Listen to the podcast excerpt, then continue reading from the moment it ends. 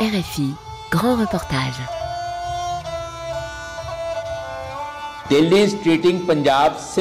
Depuis l'indépendance en 1947, le pouvoir central traite le Pendjab comme une colonie. On a promis monts et merveilles aux Sikhs. Vous aurez la lumière de la liberté, disait Nehru. Mais où est la liberté?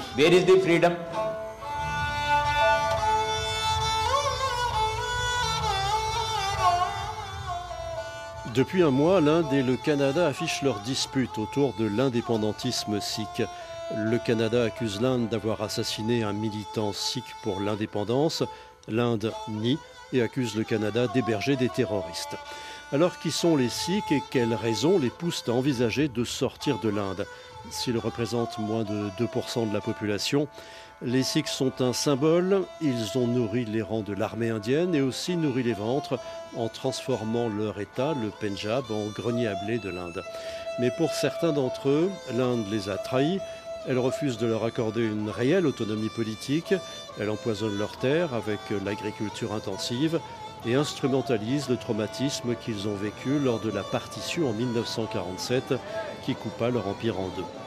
Malaise au Pendjab, la terre des Sikhs en Inde, c'est un grand reportage de Kumbasta.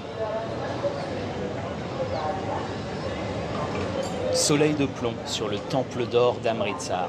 Comme chaque jour, des dizaines de milliers de fidèles déambulent dans le plus sacré des temples de la religion sikh.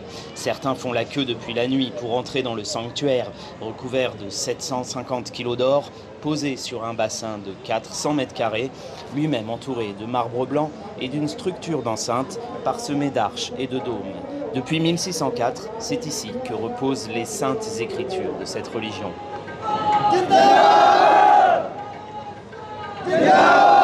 Ce jour-là, environ 200 membres du Dal Khalsa sont postés devant l'une des entrées du lieu saint. Ils sont habillés de blanc ou de bleu nuit, coiffés de grands turbans pour cacher leurs cheveux, conformément aux préceptes sikhs, et beaucoup portent des sabres. Ils entonnent longue vie au Khalistan. Le Khalistan, c'est cet État indépendant qu'ils réclament pour le peuple sikh, en lieu et place de l'actuel Pendjab en Inde. Je suis venu aujourd'hui à l'appel du Dal Khalsa à l'occasion des 42 ans d'exil de Gajinder Singh, le fondateur de notre mouvement. Depuis des décennies, des Sikhs sont emprisonnés et assassinés parce qu'ils se battent pour leur indépendance. Lors de la partition, les musulmans ont eu le Pakistan, les hindous ont eu l'Inde. Nous, les Sikhs, avons rejoint l'Inde, mais elle nous a trahis en refusant de nous accorder une autonomie. C'est pour cela que nous nous battons pour le Khalistan. Ces revendications ne sont pas nouvelles, mais ce jour-là, les membres du Dal Khalsa ont une raison supplémentaire de manifester. Le meurtre de Hardip Singh Nijar, célèbre indépendantiste sikh vivant au Canada. Depuis le mois de septembre, le Canada accuse l'Inde d'avoir orchestré son assassinat, ce que l'Inde nie en bloc. Mais parmi la foule réunie devant le Temple d'Or, cela ne fait pas de doute. Aujourd'hui, nous sommes là pour commémorer la mort de Hardip Singh Nijar. Ce citoyen canadien a été éliminé par les services secrets indiens en juin. C'était une bonne personne. Il était président du Temple sikh du Canada, près de Vancouver. De nombreux étudiants canadiens de toutes les confessions avaient accès à des repas gratuits dans son temple, notamment pendant le Covid. Le ton monte entre les deux pays et de nombreux diplomates canadiens sont menacés d'expulsion. Car de son côté, l'Inde reproche au Canada d'abriter des personnalités terroristes. L'homme qui s'exprime s'appelle Tejinder Pal Singh et pour réclamer le Khalistan, il ne s'est pas toujours contenté de manifester. Je fais partie des cinq Sikhs qui ont détourné un avion indien vers le Pakistan en 1981. Nous avons détourné cet avion parce que nous sommes des combattants de la liberté. Nous voulions montrer au monde le sort réservé aux aux minorités religieuses en Inde. J'ai fait 14 ans de prison au Pakistan. Ensuite, j'ai été au Canada où on m'a refusé le statut de réfugié politique. Alors, en 1997, j'ai été expulsé vers l'Inde. Nous ne sommes pas des terroristes. Nous nous battons simplement pour obtenir notre État. C'est peu après le détournement de ce Boeing 737 vol 423 des Indian Airlines que l'affrontement entre indépendantistes sikhs et le gouvernement indien va prendre un tour explosif. Le 1er juin 1984, une page sanglante de l'histoire indienne s'ouvre au temple d'or d'Amritsar. Le Parti du Congrès, alors au pouvoir, lance l'opération Blue Star, destinée à chasser des militants indépendantistes armés barricadés dans le temple. Un bulletin de la BBC peu après l'affrontement. Le calme semble être tombé sur le temple d'or, mais les effets du siège de dix jours des soldats indiens sur les extrémistes sikhs sont toujours bien visibles. Alors que les derniers insurgés se sont rendus, le gouvernement indien contrôle de nouveau le plus saint des sanctuaires sikhs. La première des tâches est de retirer les cadavres de l'enceinte du temple, dont certains flottent dans le lac sacré. Le calme sera de courte durée. L'opération fait plusieurs centaines de morts et provoque l'assassinat en représailles de la première ministre Indira Gandhi le 31 octobre 1984. Une insurrection armée sikh s'installe au Pendjab. Les violents affrontements avec l'armée indienne feront à leur tour des milliers de morts. May I have your attention, please? Kanvar Pal Singh nous reçoit dans un modeste local près de la gare centrale d'Amritsar. Sur cette photo, vous pouvez voir l'état du Temple d'Or après l'attaque de l'armée indienne avec des tanks et de l'artillerie en 1984. À l'époque, j'étais étudiant au célèbre Khalsa College d'Amritsar. Ce sont ces scènes de violence qui m'ont poussé à m'engager pour le peuple sikh Durant une décennie, les combattants de la liberté sikh ont affronté les forces de sécurité indiennes. Beaucoup de mes camarades ont été tués, beaucoup ont quitté l'Inde pour continuer le combat. Je m'appelle Kanwar Pal Singh, je suis secrétaire du mouvement d'Al-Khalsa. Nous sommes dans les bureaux de notre organisation à Amritsar, la ville des gourous sikhs. Depuis l'indépendance en 1947, le pouvoir central traite le Pendjab comme une colonie. On nous a promis monts et merveilles. Vous aurez la lumière de la liberté, disait Nehru. Où est la liberté? Les États indiens ont normalement le contrôle de leurs eaux fluviales, mais pas le Pendjab. C'est New Delhi qui Nous n'avons même pas de capitale. Nous partageons la ville de Chandigarh avec l'État de l'Ariana. La liberté, c'est seulement pour les États hindous du Nord. En Inde, les États périphériques comme le Nagaland, l'Assam, le Cachemire ou le Pendjab sont totalement oppresseurs. C'est le pouvoir à New Delhi.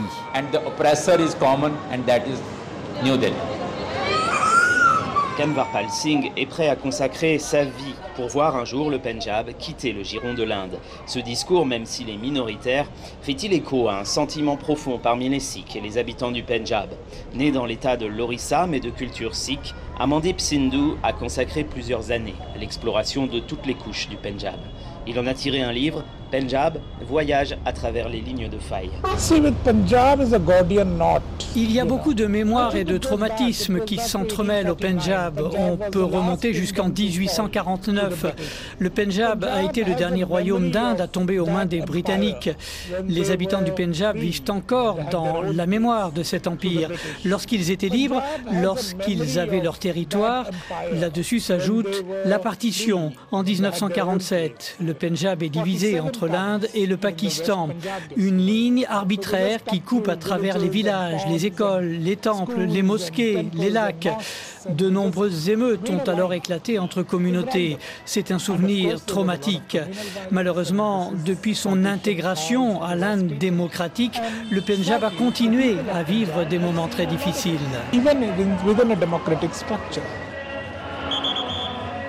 À 30 km d'Amritsar, direction Vaga Border, la frontière, le long de la ligne de contrôle entre l'Inde et le Pakistan. Tous les soirs, les forces frontalières indiennes y exécutent une cérémonie face à leurs homologues pakistanais. Une attraction touristique dans un stade dont les dimensions ont explosé depuis l'arrivée du Parti nationaliste hindou au pouvoir en Inde. On vient de passer la dernière station de train de l'Inde. Au moment de la partition, beaucoup de personnes ont perdu la vie ici en tentant de passer de l'autre côté. Aujourd'hui, les trains ne circulent plus. Nous sommes accompagnés par Sandip Singh, de confession sikh. Ce professeur de photographie a fait publier au Pendjab de nombreux auteurs pakistanais. Le soleil commence à tomber, la cérémonie frontalière se prépare, une foule accourt dans l'immense stade en forme de demi-cercle construit face au Pakistan. Il peut accueillir 25 000 personnes et tous les sièges sont déjà pris. Les gens viennent de toute l'Inde pour euh, voir cette cérémonie des drapeaux. Il y a des Indiens du Sud, de l'Uttar Pradesh, mais pratiquement personne du Pendjab. Le gouvernement veut faire de tout cela un moment de fête. Les gens ici viennent montrer qu'ils sont très nationalistes, qu'ils sont très indiens. Je ne crois pas qu'il y ait d'autres frontières comme cela dans le monde. Je comprends vraiment pas ce que l'on célèbre ici. La partition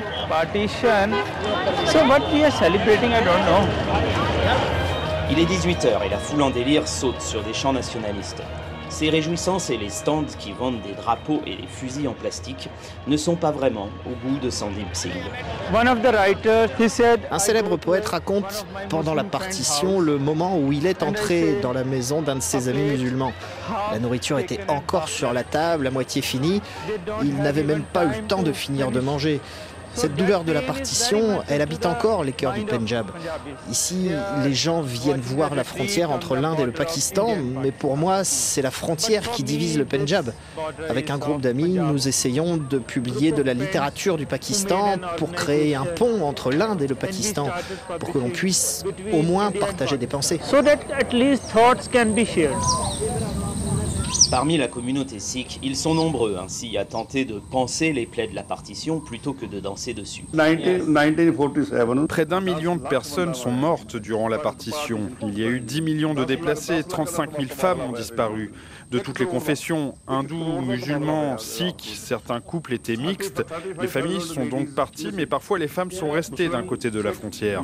Certains ont fini par croire que leurs proches étaient morts. Donc j'ai pensé qu'il fallait que tous ceux qui ont vécu ce traumatisme puissent se parler, se rencontrer encore. Longue barbe blanche, Harbhajan Singh Brar, 85 ans, est une célébrité du Pendjab indien jusqu'au Pakistan. Il a lancé une ONG unique en son genre. Elle aide les familles indiennes et pakistanaises à retrouver leurs amis et leurs proches séparés par la partition. Au total, il a aidé plusieurs milliers de personnes à obtenir ce précieux visa qui permet d'aller chercher, parfois à partir d'une simple photo, un bout de mémoire de l'autre côté de la frontière. Moi, je me suis battu dans l'armée indienne en 1971 contre le Pakistan, alors que j'avais des amis de l'autre côté. Tout cela m'a écœuré. D'ailleurs, notre ONG prépare un séminaire pour demander l'arrêt de cette mascarade nationaliste à la frontière. Cela ne fait que pousser à la haine entre peuples. Aujourd'hui, on n'entend pas grand-chose du gouvernement contre la Chine qui empiète sur notre territoire. Le Pakistan, parce que c'est un pays plus pauvre, prend tous les coups. Et nous, les Sikhs, on en prend aussi en ce moment, alors que nous prêchons pour la fraternité entre toutes les religions.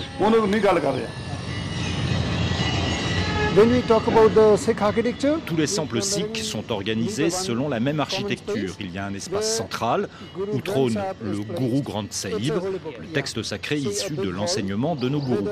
C'est un grand hall avec un plafond en dôme qui symbolise le ciel. On retrouve cela dans l'architecture musulmane. La différence avec la plupart des religions, c'est que vous verrez quatre entrées de chaque côté qui n'ont pas de porte, parce que le temple est ouvert à tous. Dès le départ, il fut pensé pour toutes les religions. N'importe qui peut venir dans cet espace et trouver la paix. Il y a moins de 2% de Sikhs en Inde, mais ils sont plus de 50% dans l'état du Pendjab.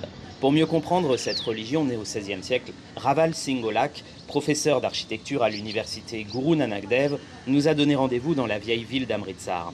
C'est entre ces murs fortifiés ainsi que ceux de Lahore au Pakistan que va s'écrire l'histoire du sikhisme. Une histoire qui a commencé lorsque Guru Nanak Dev, un mystique très écouté par des croyants de toutes les confessions, a qualifié ceux qui suivaient ses préceptes de disciples disciples ou sikhs en langue pendjabi. Ce temple, ou Gurdwara comme on les appelle, était un poste de défense. Il était situé juste à côté de l'entrée ouest d'Amristar. C'était une ville fortifiée par d'épais murs de boue. Au XVIIIe siècle, les Sikhs ont fait face à énormément d'attaques mogholes venues de l'ouest. C'est ici que certaines ont été repoussées. Le gros canon en bois que vous voyez date de cette époque. Dans les temples, ou parfois sur certains Sikhs, vous verrez parfois des armes comme des épées. Ce n'est pas un signe d'agressivité, cela symbolise simplement la capacité des Sikhs à se défendre. Le sixième gourou des dix gourous en a décidé ainsi. Nous marchons parmi les petites rues d'Amritsar, flanquées d'immeubles étroits, avec des balcons en bois peint et travaillé, même s'ils sont parfois en mauvais état. Nous approchons du Temple d'Or. Regardez cette arche décorée avec des mosaïques comme dans l'architecture musulmane. Vous trouverez ces motifs également dans le Temple d'Or. Comme dans l'islam, vous ne trouverez par contre pas d'icône de représentation de Dieu. En fait, Guru Nanak, le premier gourou, a rencontré les mystiques musulmans. Le mouvement Bhakti, un courant progressiste de l'hindouisme, influença aussi le sikhisme. Dans le livre sacré des Sikhs, on trouve des enseignements venus à la fois de penseurs hindous et musulmans.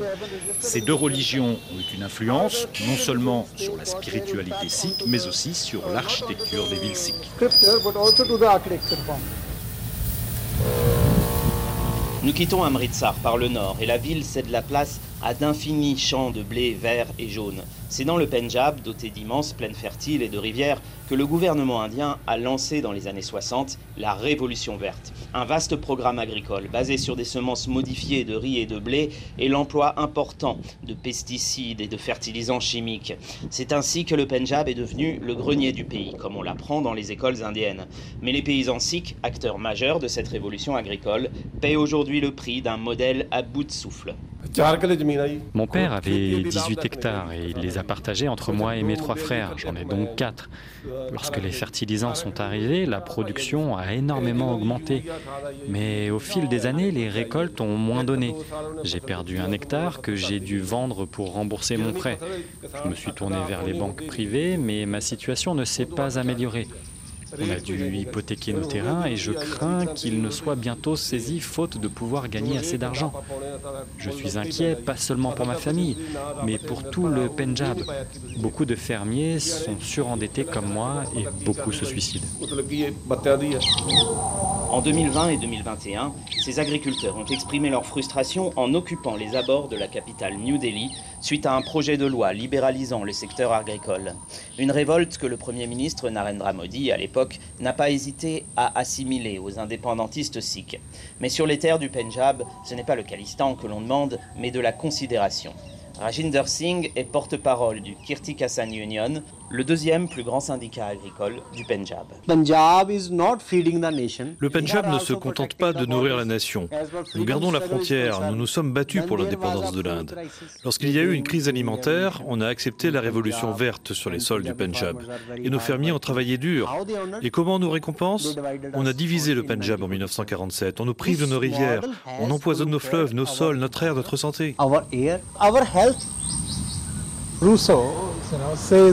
Le philosophe Jean-Jacques Rousseau explique que la société repose sur un contrat social, un donnant-donnant entre le peuple et les dirigeants.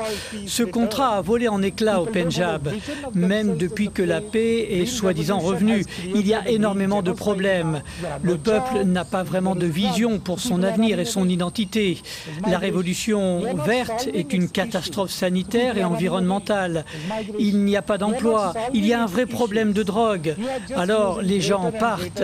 Il y a une immense diaspora sikh et au lieu de résoudre les problèmes du Pendjab, on utilise la violence sur ses habitants.